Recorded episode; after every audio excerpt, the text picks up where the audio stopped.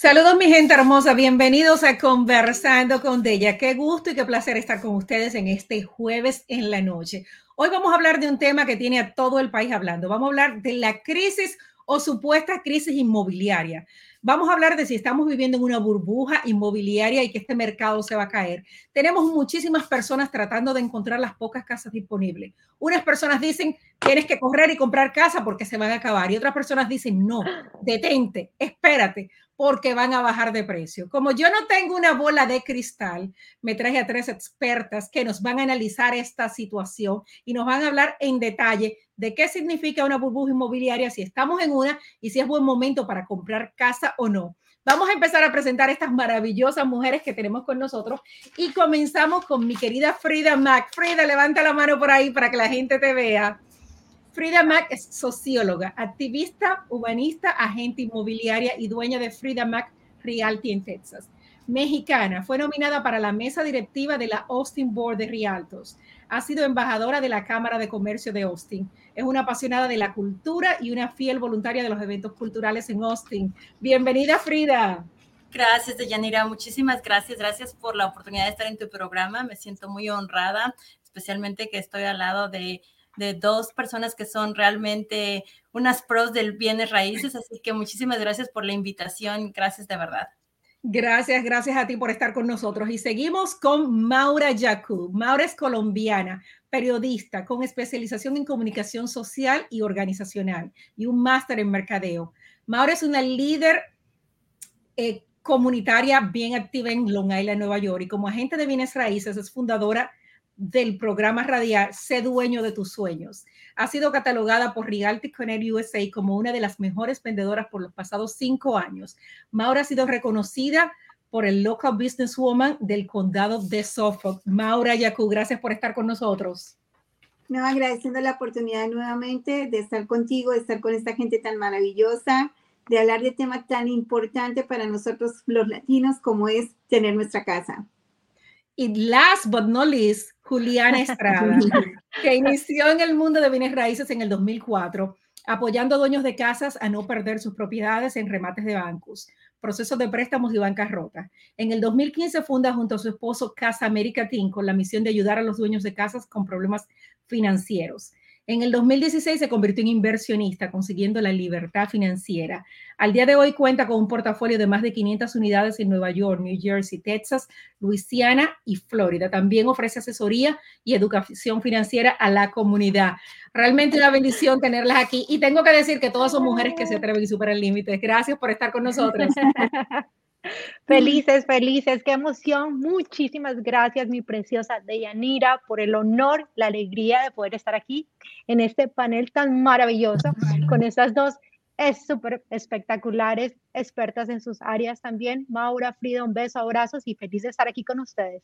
Gracias, gracias a ustedes. Bueno, ustedes son expertas en esto y cada una está en lugares diferentes. Tenemos a Maure Long Island, a Juliana en New Jersey y a Frida en Texas.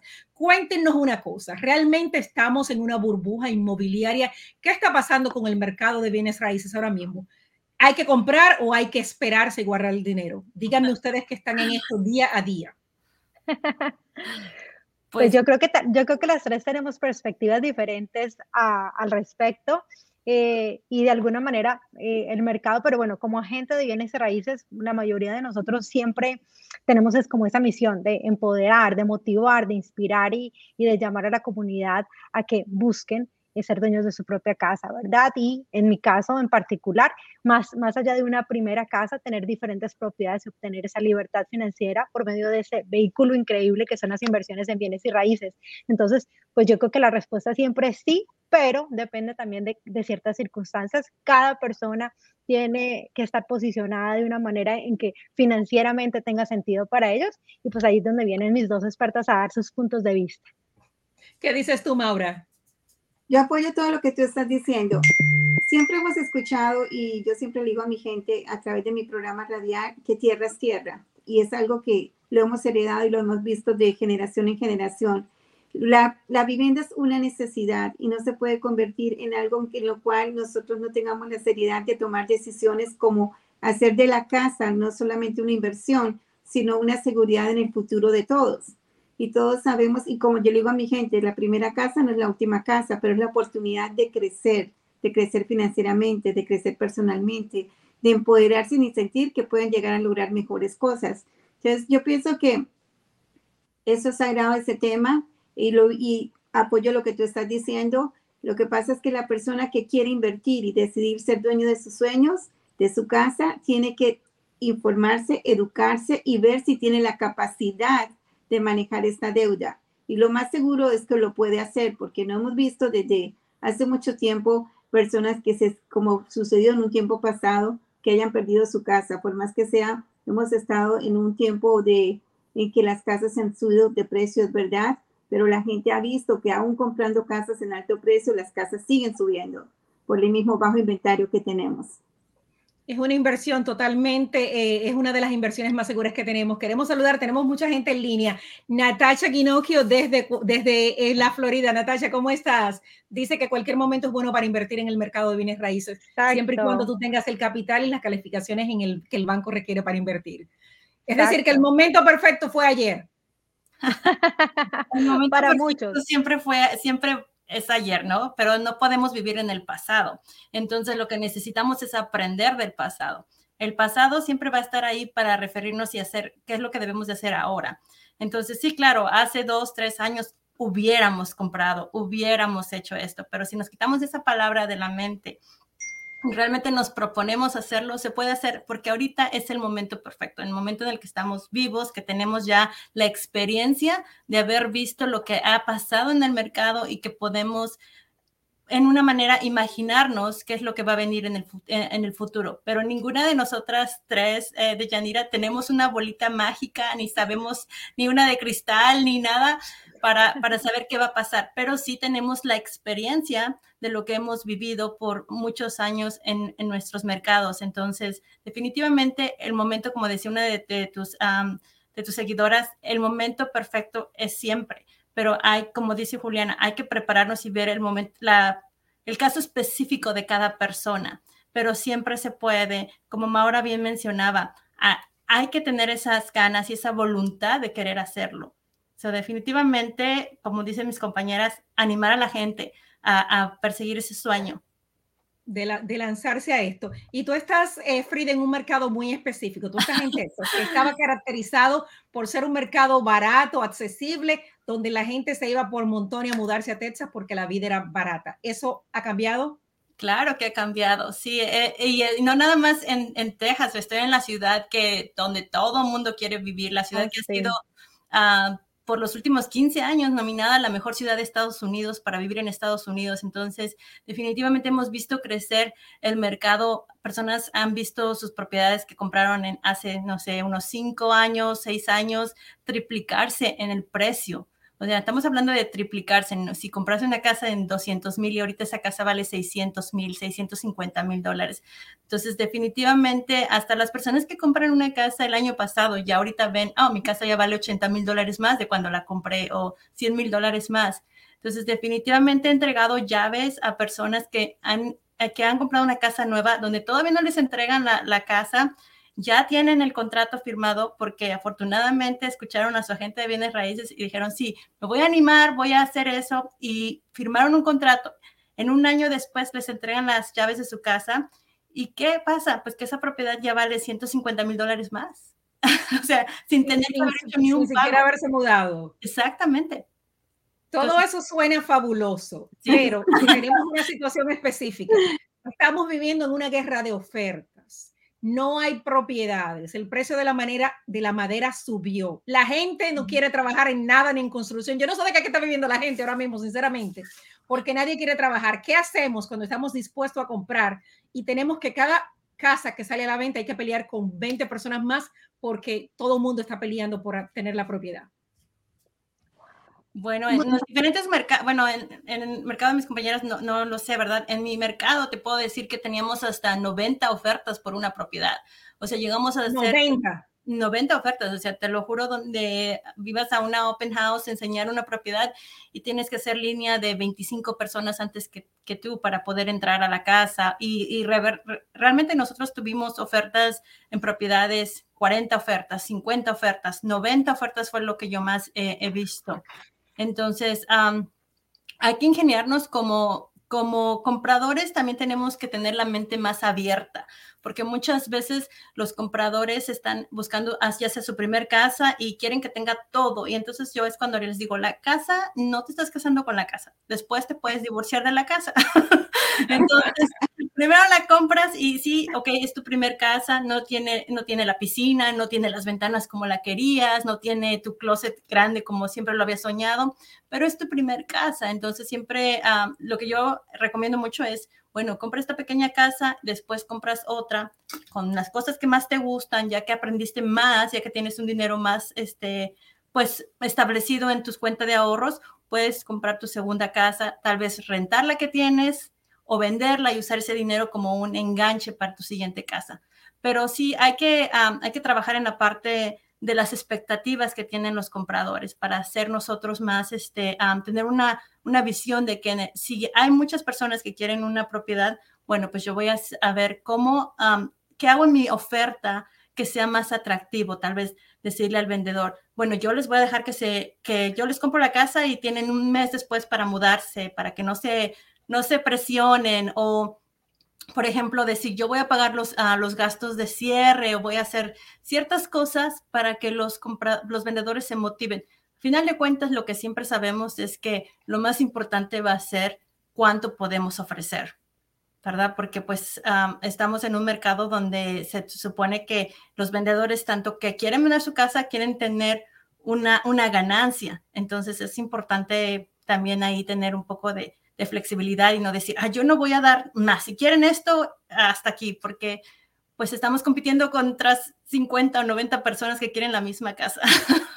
Maura, tú que estás en el mercado, uno de los más, mercados más caros de todos los Estados Unidos, que es Long Island, donde los impuestos fácilmente están llegando a los 20 mil dólares al año. ¿Cómo está esta guerra de precios? ¿Cómo se está manejando esto? Yo todavía estoy, cuando yo veo que el precio promedio es 600 mil dólares, yo me pongo a pensar, ¿y, dónde que están toda esta gente que tiene tanta plata? No, no creas. Eh, es, es sorprendente porque cuando fue la pandemia, todo el mundo andaba asustado, ¿cierto?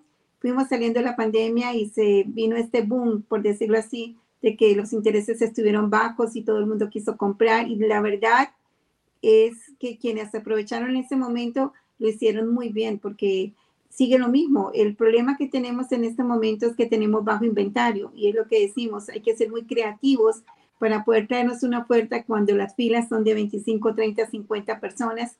En eso tienes razón, pero algo que yo puedo decir en mi experiencia personal, yo le digo a mi gente eh, que primero tenemos que informarnos muchísimo, tenemos que educarnos muchísimo para saber si nuestras ofertas en realidad son aceptadas y yo les doy el permiso para que ellos mismos experimenten y se den cuenta que en realidad si quieren, como dijo nuestra compañera Frida, si en realidad quieren su casa, tienen que colocar su posición de oferta para traerlos, pero todo tiene su límite también, es decir, no es que porque a mí me guste la casa, entonces yo voy a ofrecer un número loco en el cual yo no voy a poder sostenerlo, porque en realidad detrás de comprar una casa y hacer una oferta alta, vienen otras condiciones, como es el hecho que tú estás ofreciendo un número loco y tienes que responder si en realidad él aprecia no trae ese número.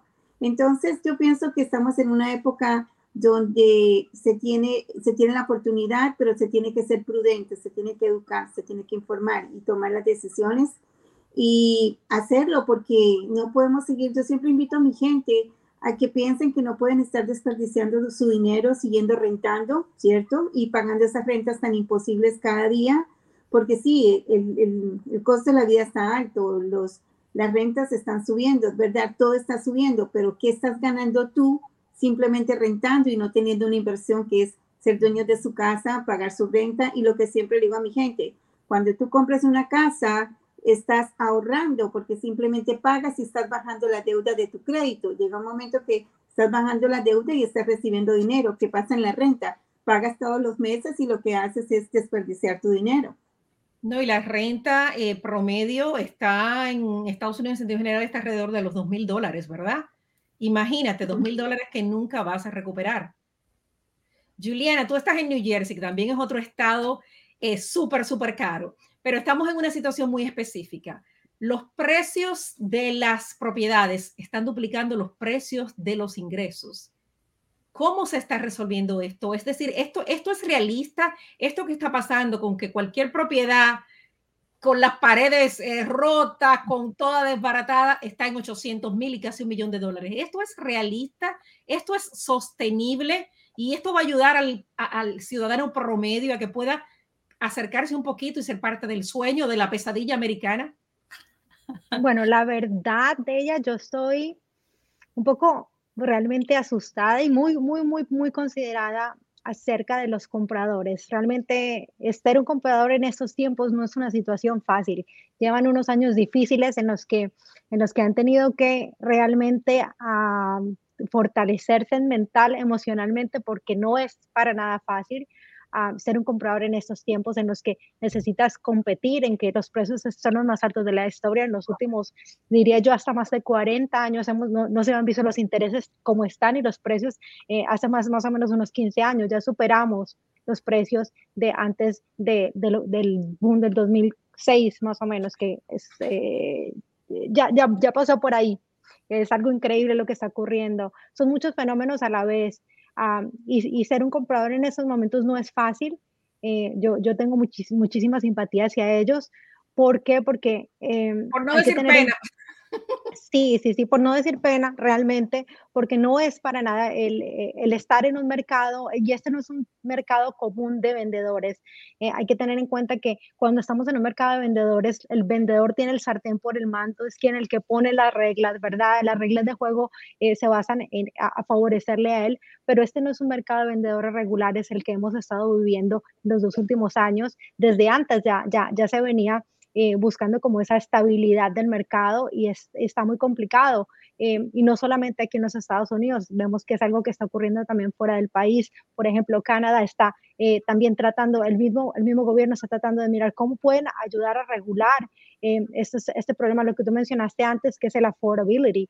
Puede que sí todavía haya muchísimo interés para comprar, pero ¿hasta cuándo hasta qué momento se va a poder alcanzar a, comprar, el mercado no, no va a alcanzar a sostener lo que está ocurriendo en estos momentos. Entonces es realmente preocupante. Ya hemos visto cómo se han doblado los, intereses y, ya de inmediato eso ha descalificado muchísimos de esos compradores que eh, han estado buscando desde hace, desde hace, desde hace meses o si no decirte años. Entonces es, es realmente muy preocupante, son muchas cosas las que están a la vez y lo que yo más le recomiendo a todos esos compradores que están listos es que o, que han estado o que ya se sienten desilusionados, están saliendo por decir así por la puerta de atrás y dicen, no, yo nunca voy a conseguir una casa, es que no se desanimen, que simplemente continúen preparándose, que continúen posicionándose de la mejor manera, eh, eh, ahorren lo que más se pueda, mantengan sus finanzas saludables, uh, manténganse en un buen estado ánimo y no va a pasar nada, las casas no van a desaparecer de un momento a otro, el, mercado eventualmente va a estar, y ya hemos estado viendo señales de desaceleración, no estamos aquí eh, especulando que los precios van a bajar eh, como bajaron hace muchos años. Hay diferentes teorías, hay diferentes expertos que tienen diferentes teorías, es, la verdad, pero lo más probable es que eh, si, si se están viendo esos ajustes, eh, los precios continúen manteniéndose, puede que no, no, suban como han estado subiendo aceleradamente, pero se, se mantengan. Pero lo que sí es cierto es que no de la noche a la mañana no van a, a, salir casas de, no van a caer las casas del cielo, entonces el inventario va a continuar siendo un poquitito así estrecho. Entonces es, es una situación complicada, son muchos factores que vamos a estar yo creo que conversando en el transcurso del programa que, que, que, que ponen a los jugadores en, este, en este partido, en ese momento en el juego, los jugadores más, más perjudicados y los que y con los que hay que tener más consideración realmente son los compradores.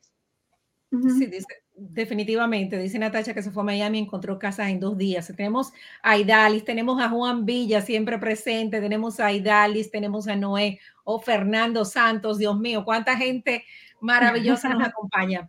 Tú sabes que esto, es decir, eh, relativamente, es decir, la, la, regla de este juego debería ser que si los intereses suben, pues las propiedades bajen. Y no vemos que eso está pasando.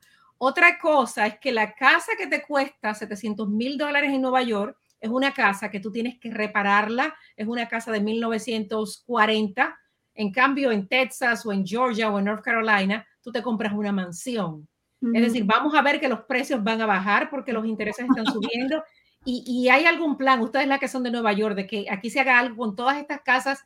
Es decir, mi casa es de 1940, es decir, todos los días hay una cosa que se dañó. Y la mayoría de la gente de New York pasamos por esto. Hay que estar constantemente arreglando las casas. Sí, pero, Deyanira, lo que pasa es que hay una situación que podemos tocar ahorita, es el hecho que a nivel de todo Estados Unidos hay un bajo inventario de casas y sigue la necesidad de vivienda. Entonces, está ese primer punto, está el punto en que veníamos en, como quien dice, con unos intereses bajos, ahorita están subiendo, ¿cierto? Pero sigue faltando el inventario. Entonces, eso está creando como que una situación en la cual la necesidad en la cual se pueda cubrir que haya una vivienda suficiente para todas las personas que viven en Estados Unidos es un proyecto a largo plazo y es lo que está tratando de trabajar ahorita el presidente. Entonces, en realidad, hay mucho que decir en este momento lo que está sucediendo en real estate, pero sinceramente es algo que es muy real. Tierra es tierra, es decir, eso nunca va a cambiar, pero lo que apoyo todo lo que están diciendo mis compañeras, solo que en este momento la persona que quiera comprar una casa tiene que en realidad revisar su capacidad de pago, si en realidad con los intereses que en este momento se están dando va a poder comprarlo porque no es lo mismo que haya sido preaprobado hace tres meses a ser preaprobado hoy. Entonces, en las cosas que tenemos que estar muy presentes. Dios mío, cuántas cosas hay que tener en cuenta, eh, sobre todo en este momento. A la hora pusieron un mensaje en portugués. Todavía no, no aprendo muy bien portugués, pero yo ahorita lo traduzco. Ojalá que sea algo bueno. Me imagino que sí. Entonces, ustedes piensan que las, las personas deberíamos ser realistas y enfocarnos no en la casa de nuestros sueños, sino en propiedades de inversión, en propiedades donde podamos generar ingresos o recursos en este momento específico como está el mercado? 100%. Bueno, al menos en mi caso, en mi caso, tú, tú conoces muy bien de ella que nuestro mensaje, eh, junto con mi esposo, desde hace, desde, desde 2019 comenzamos lo que es nuestra plataforma, hablemos de real estate, y el mensaje es, es eso, que en muchas ocasiones eh, dependiendo cuál es el objetivo, nos enfocamos tanto en, comprar una casa, esa casa de nuestros sueños que nos gastamos toda la vida ahorrando para ella y en esos momentos terminamos con ataques de nervios porque no podemos conseguirla, ah, porque estamos peleando con muchísimas ofertas porque tenemos que sobrepagar y, y aún así no, no, no, ganamos esas ofertas que nos hemos desenfocado muchas, muchas personas, muchas familias ahí en vez de hacerla de la otra manera. Personalmente, lo que nos funcionó a mi esposo y a mí fue que nos enfocamos en comprar propiedades de inversión primero, hasta que logramos un portafolio que se encargó de, y, eso es lo que llamamos nosotros libertad financiera, de pagar nuestra casa primaria. Son nuestra última compra antes de obviamente de expandir el portafolio, pero como esa etapa inicial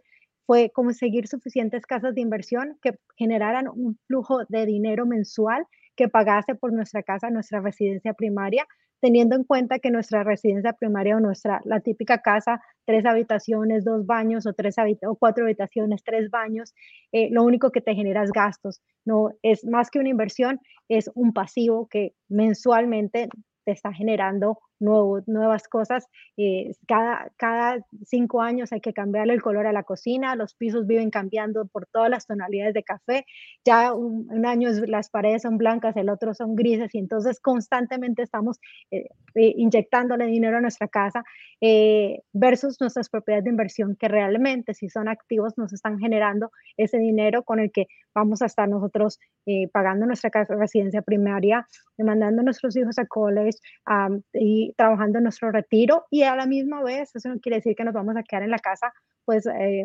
rascándonos el ombliguito y viendo Netflix todo el día. No podemos continuar con nuestros trabajos, nuestros negocios, nuestros emprendimientos, pero sabemos que nuestras necesidades básicas están siendo cubiertas por ese ingreso pasivo que nos generan nuestras propiedades de inversión. Y, y cuando hablamos propiedades de inversión, hay muchísimas modalidades. Está el famoso Airbnb, que ahorita está de super moda, están inversiones en multifamiliares, eh, de apartamentos, eh, están inversiones un poquito más activas como el fix and flip. Hay muchísimas modalidades que se pueden implementar, pero que al fin y al cabo podrían ser ese enfoque porque no nos estamos eh, amarrando a una propiedad que emocionalmente eh, es una compra emocional, estamos realmente enfocándonos en, en, los números. En si los números funcionan, esta es una buena compra, es realmente una inversión. Entonces, pues eso es, eso es algo que a nosotros nos apasiona.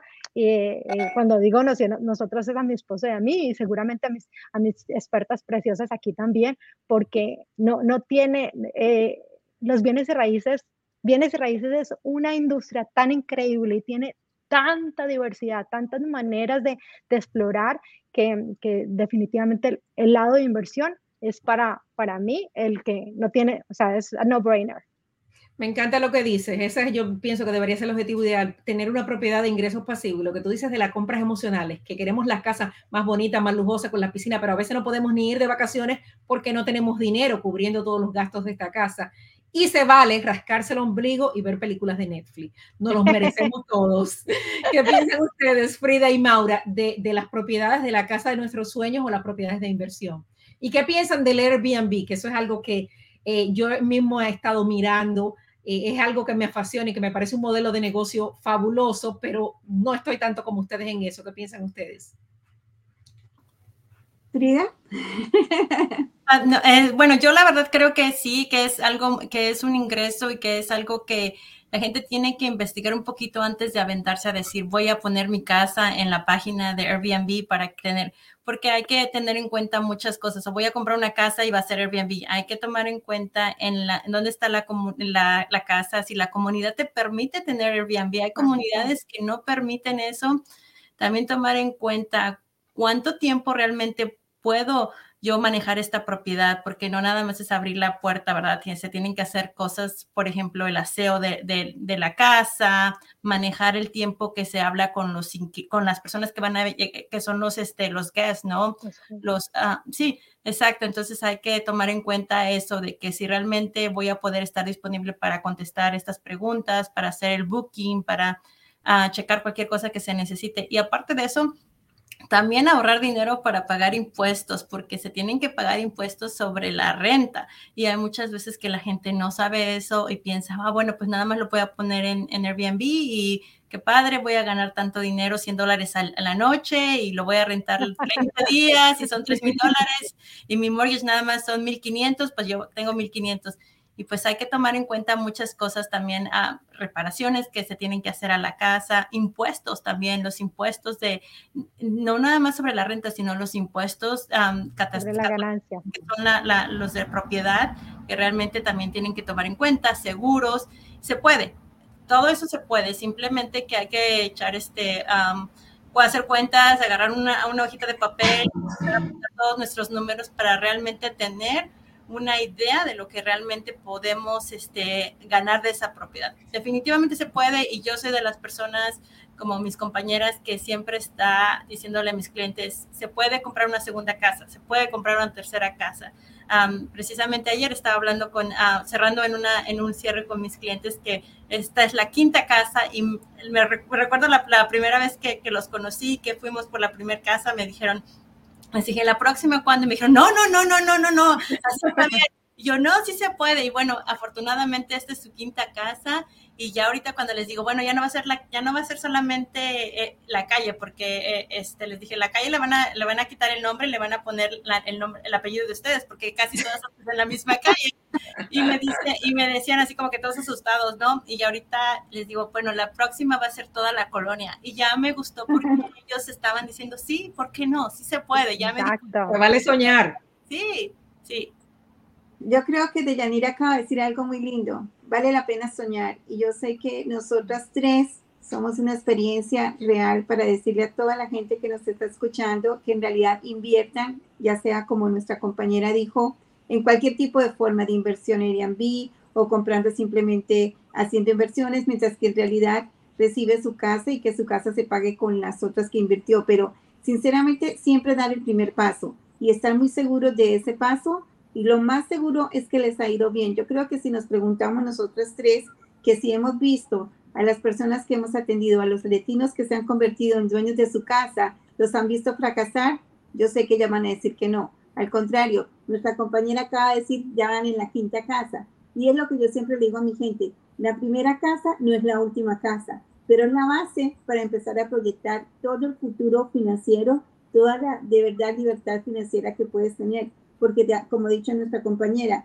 es un ingreso pasivo, blanco y negro. Tú compras tu casa, tú estás pagando ese, ese, ese pago mensual, esa hipoteca, se está reduciendo la deuda por los años, se está valorizando esa casa, puedes refinanciar esa casa y comprar una segunda casa o simplemente darle esa educación a sus hijos o simplemente para cualquier idea que tengan, pero va a ser, es como la inversión más segura que tú puedes tener, nadie te la va a quitar, la tierra va a estar ahí y como están diciendo ustedes, hay que invertir, hay que ponerla bonita, hay que renovarla.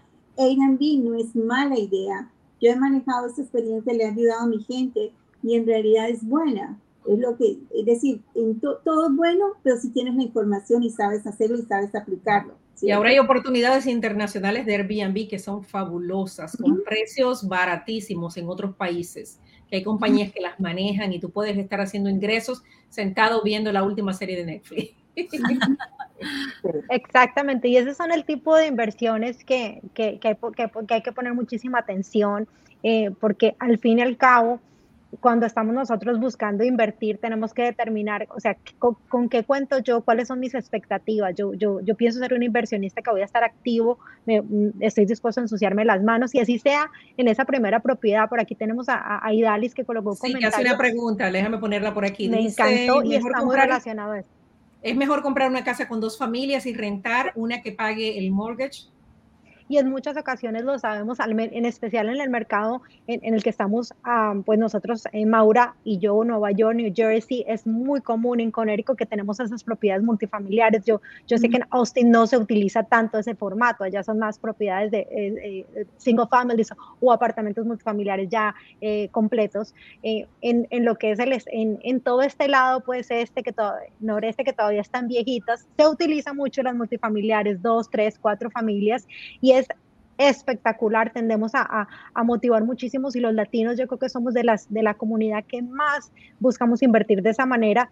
¿Por qué? Porque sabemos que estamos empezando en una compra, esa primera compra es la más complicada porque es la que, la que nos genera más nervios, la que, la, que, en la que tenemos que vencer un montón de, barreras mentales que tenemos cuando vamos de la mano de un buen experto nos, y tenemos la posibilidad de empezar una inversión porque ahí sí se puede convertir en una inversión, porque no es únicamente una propiedad que te va a sacar, sino que te está generando y te está ayudando a pagar el mortgage. Obviamente hay que tener en cuenta que sí, vamos a estar conviviendo con otra persona, una o dos o tres familias más, dependiendo del que nosotros, en el que estemos, y, vamos y si algo se les daña, van a subir a tocarte la puerta, y si eh, te, no te están pagando la renta cuando vayas a salir, les vas a mirar feo. Entonces hay situaciones que hay que empezar a, a, manejar. Parte del eh, es parte del proceso. Entonces, pero a la misma vez, si, si, si empiezas a, de esa manera, vas a poder, em, poder ver con mayor facilidad cómo esa, esa, ese ingreso, esa primera compra no va a ser tan difícil porque no solamente está saliendo todo el bolsillo para de, de, uno. Hay que tener en cuenta que cuando con un primer comprador tiene un choque emocional y financiero tremendo, porque de, pagar una renta a, pagar un mortgage, más todo lo que son las, las diferentes gastos adicionales que tiene cuando ya eres dueño de casa, ya tienes que pagar aguas, eh, aguas sucias, aguas limpias, las utilidades se, se doblan o en ocasiones se triplican, y ya empiezas a todos los primeros compradores nos da una piquiña de querer los primeros meses todo. ¿por qué me metí en esto? ¿Qué he hecho? ¿En qué me metí? Eso siempre pasa. Eso, eso dice casi siempre el esposo. La esposa está feliz y está queriendo amueblar toda la casa de una y está queriendo cambiar absolutamente todo. Cada día vas a encontrar que te llegan carticas de felicitaciones, postcards de todas las compañías del mundo queriéndote ofrecer las ventanas, el techo, los muebles, de todo y entonces es, es emocionalmente complicado esa lucha de no, voy despacito, voy despacito, pero pues uno quiere tener ya todo lindo, todo hermoso. Y dale, y tienes aquí las asesoras perfectas. Si te decides, te quiero ver, eso yo quiero que sea parte de tus sueños, esa próxima compra de propiedad para ti. Para ti. Aquí tienes tres mujeres fantásticas que son tus amigas y son mujeres que se atreven, que te van a apoyar a cada paso en ese, en ese sueño que tengas. Definitivamente que hay tantas cosas que saber de esto y ustedes son tan inspiradoras. Es decir, yo estoy segura que todo el que está ahí aunque no estaba pensando en una casa, estaba pensando, pero mira, pero es verdad, pero lo que están diciendo, pero tiene sentido. Yo quiero, ahorita Maura mencionó algo, yo quiero que ustedes enumeren para que les recordemos a la audiencia los beneficios de que uno obtiene con el equity de una casa, que a veces la gente piensa una casa, taxes, problemas, reparaciones, pero hay tantas cosas que se pueden hacer con el equity usualmente la plusvalía se consigue muy rápido, muy fácilmente. Si me pueden ustedes decir un poquito sobre eso. Bueno, lo importante de, las casas es que en realidad, como a veces tiene la gente el temor, dice, bueno, el temor que supuestamente en realidad queremos eliminar en esta charla que queremos hacer, dicen, bueno, voy a comprar caro porque dicen que las casas están caras. No es verdad. Y si en algún momento, llegado por X, Y situación que pueda suceder, las casas llegaron a bajar, van a tener el tiempo que van a volver a subir.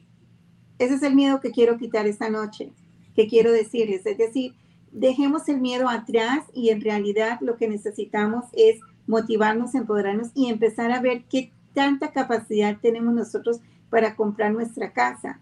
Porque al fin y al cabo el tiempo sigue pasando y sinceramente eh, si tenemos en este momento una seguridad financiera que nos va a permitir invertir, hagámoslo. Es lo más importante. Es decir, no nos desanimemos por los comentarios de los demás, porque sinceramente esos comentarios tenemos que verlos de quién viene, si viene de unas personas tóxicas que no te quieren dejar progresar o estás viendo que en realidad vienen de personas que te han visto progresar. Y algo que yo siempre he dicho y se sabe y está más que confirmado, nosotros los latinos somos el grupo mayoritario de los mayores dueños de casas en Estados Unidos. Eso es algo que en realidad, algo que me enorgullece muchísimo y que sabemos nosotras. Y entonces, yo pienso que hay que vencer el miedo, el miedo y el primer forma de vencerlo es preguntando, asegurándose y sobre todo que si tú miras a todos tus amigos alrededor, ellos han hecho su paso y han comprado su casa. Entonces, una casa jamás no te va, una casa te va a permitir realizar demasiados sueños, demasiados.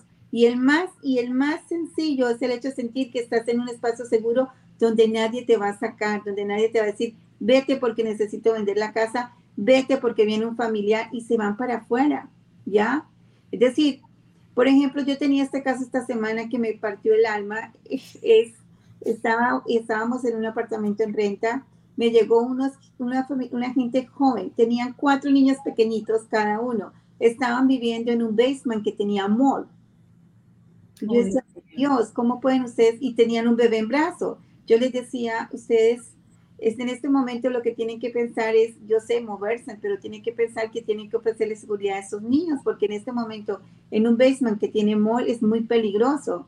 Entonces, no es solamente pensar que la casa te va a hacer una inversión, sino y la vas a tener de todas las formas, va a ser un ingreso pasivo de todas las formas, pero también es algo que te va a respaldar tu familia, eh, de sentir segura tu, tu gente. Estabilidad familiar eh, eh, para tus hijos.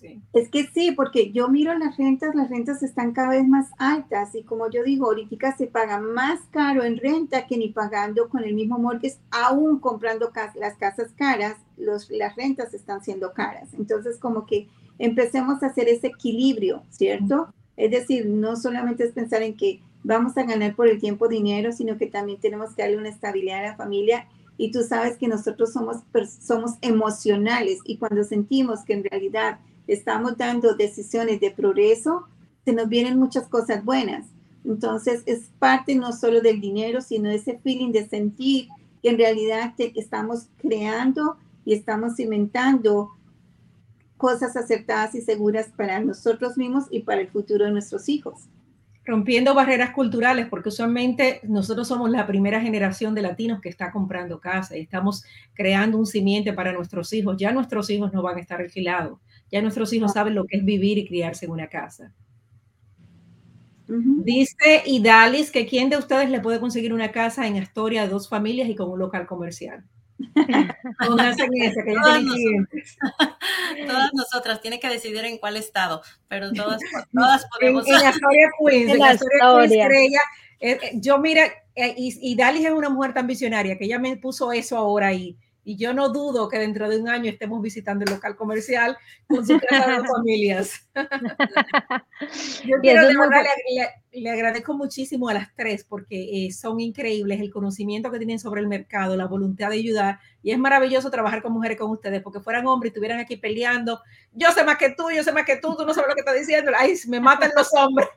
Pero ustedes saben cómo son los caballeros a veces. Y como ustedes han sido una conversación de inspiración para motivar a nuestra gente a que ese sueño sí es realizable, sí se puede conseguir y sí tenemos que romper las barreras limitantes que a veces nos mantienen como comunidad marginados. Yo quiero un último consejo de cada una de ustedes para esa gente que está a punto de realizar ese sueño, pero que no, no avanza a alcanzar. Eh, las voces que le dicen tú no puedes, se asusta cada vez que los precios los ven más altos, que los intereses, que se van a esperar a ver si las cosas cambian. De cada una me le dé un mensaje a ese potencial comprador que no sabe si va a poder realizar ese sueño? Bueno, mira, yo te comento acerca del interés porque muchas veces la gente dice, ah, el interés está ya carísimo y hace unos años todavía estaba en 2 punto y algo, en 3. Bueno, en los años 80 el interés estaba en 13% y la gente compraba casas y la gente terminó de pagar esas casas. Entonces, realmente todo está en nuestra mente, en lo que nosotros creemos que se puede y no se puede. Muchas veces las personas dicen, es que no voy a comprar casa porque no tengo papeles, soy indocumentado.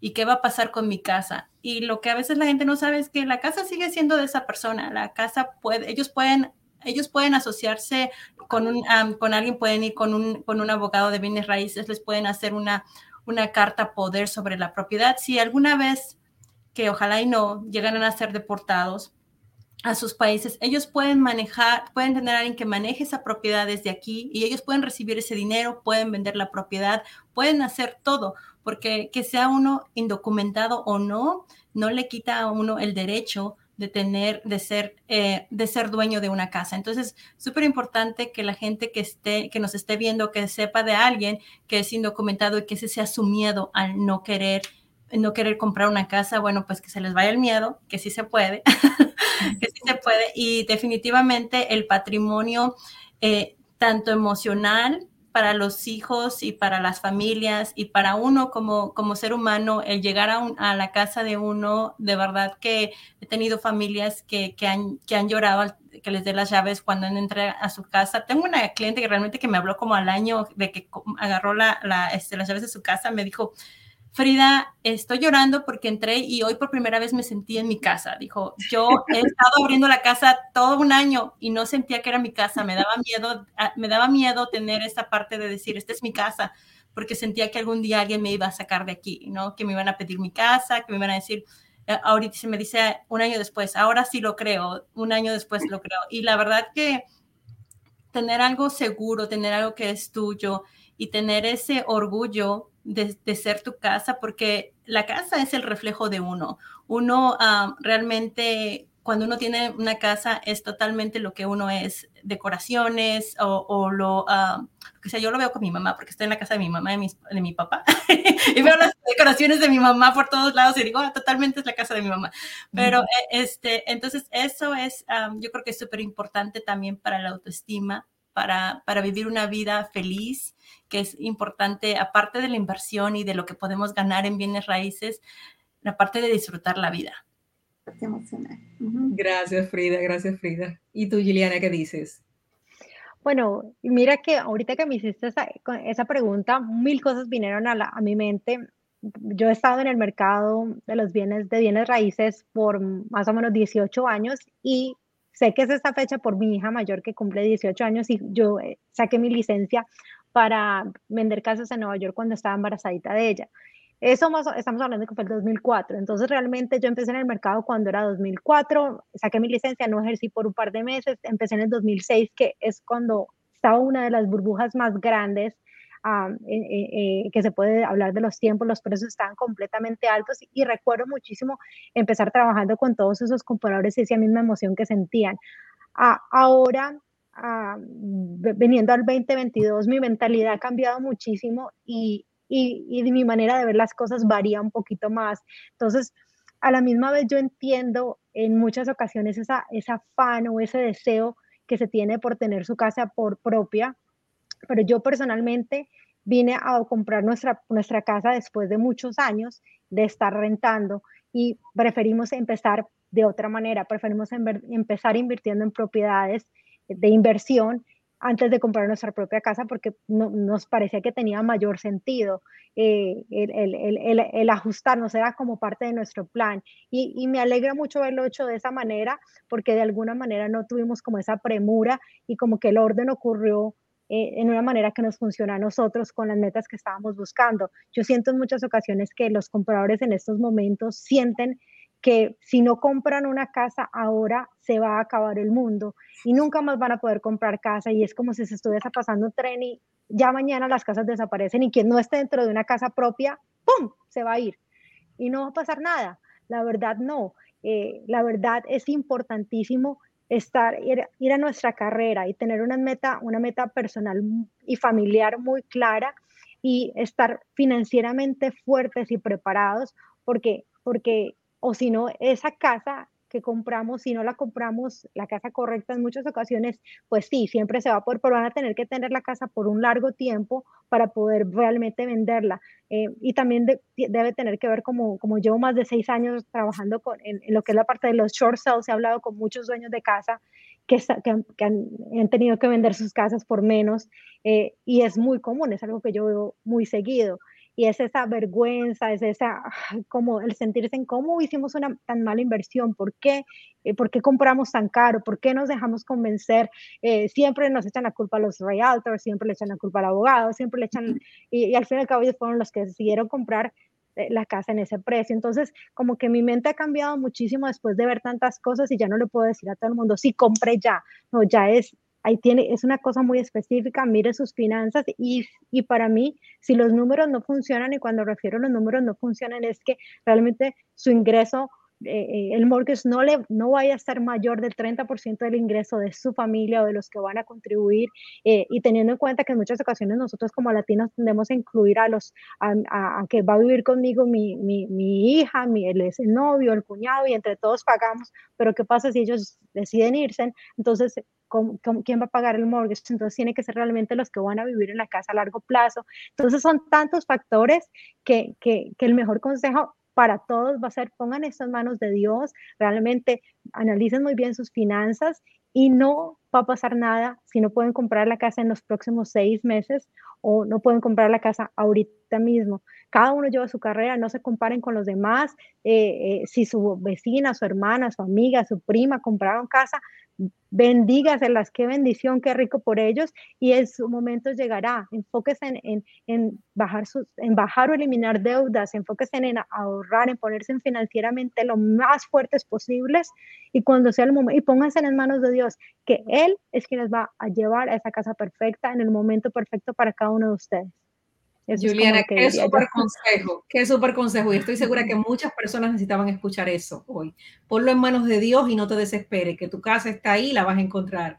Maura, ¿qué nos dices tú? No, yo siempre, yo siempre invito a mi gente a que en realidad se crea sus retos, porque yo siempre sigo defendiendo lo mismo. La vivienda es una necesidad. De pronto tomar decisiones mucho más prudentes, como decir, como lo hemos dicho, no comprar la mansión de entrada, pero sí llegar a esa mansión. Pero hacer el primer paso y hacerlo prudente, tal como tú lo estás diciendo nuestras compañeras esta noche, que tenemos que tomar las decisiones. Es una casa, es una decisión financiera más grande que hacemos en nuestra vida, ¿cierto? Ser prudentes, ver si tenemos capacidad de pago, comprar una casa que en realidad nos dé el soporte para una renta, como estamos diciendo, multifamiliar. Si no la tiene, al menos saber que el espacio que yo tengo va a ser el suficiente para poder invitar a mis hijos que van creciendo a que sigan creciendo con nosotros, ¿no es cierto? Es decir, es como sentarse uno y pensar qué es en realidad, yo quiero comprar una casa, pero hasta dónde está mi límite y trabajar con ese límite. Por ejemplo, yo en este momento a mi gente les digo, ok, si vamos a mirar las casas, cojan los apps que existen en este momento, miren las casas, la casa que le guste, hacemos un promedio nos sentamos con el loan officer y miramos cuánto sería el pago de esa casa y ustedes mismos revisen si tienen la capacidad. Porque los loan officers lo que hacen es calificar y te dicen, no, tú puedes comprar una casa hasta 800 mil y nos brillan los ojos y vamos buscando las casas con piscina. Eso sí, que tenga piscina. No importa que no tenga otra cosa sino piscina, no, sino simplemente con base en las realidades. Simplemente cogemos la primera casa con cariño, con amor, la cuidamos. La piscina va a llegar. Exacto, y vamos a llegar a la de la piscina, así de sencillo, pero tenemos que ser conscientes de que sí debemos cubrir la necesidad de vivienda, pero tenemos que ser conscientes de la decisión y prepararnos, y prepararnos de una forma en la cual estemos listos para comprar una casa con los mejores intereses, porque ese es el otro lío.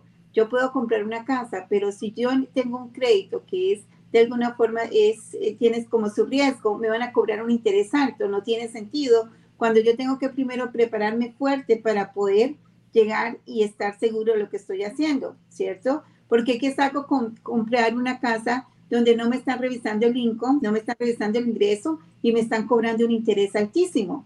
No tiene sentido tampoco. Es decir, es como coger la necesidad que tenemos de vivienda y colocarle sensatez en saber informarnos y educarnos y tomar esa decisión no en una forma emotiva, impulsiva, sino una forma muy consciente. Es lo mejor consejo que yo doy.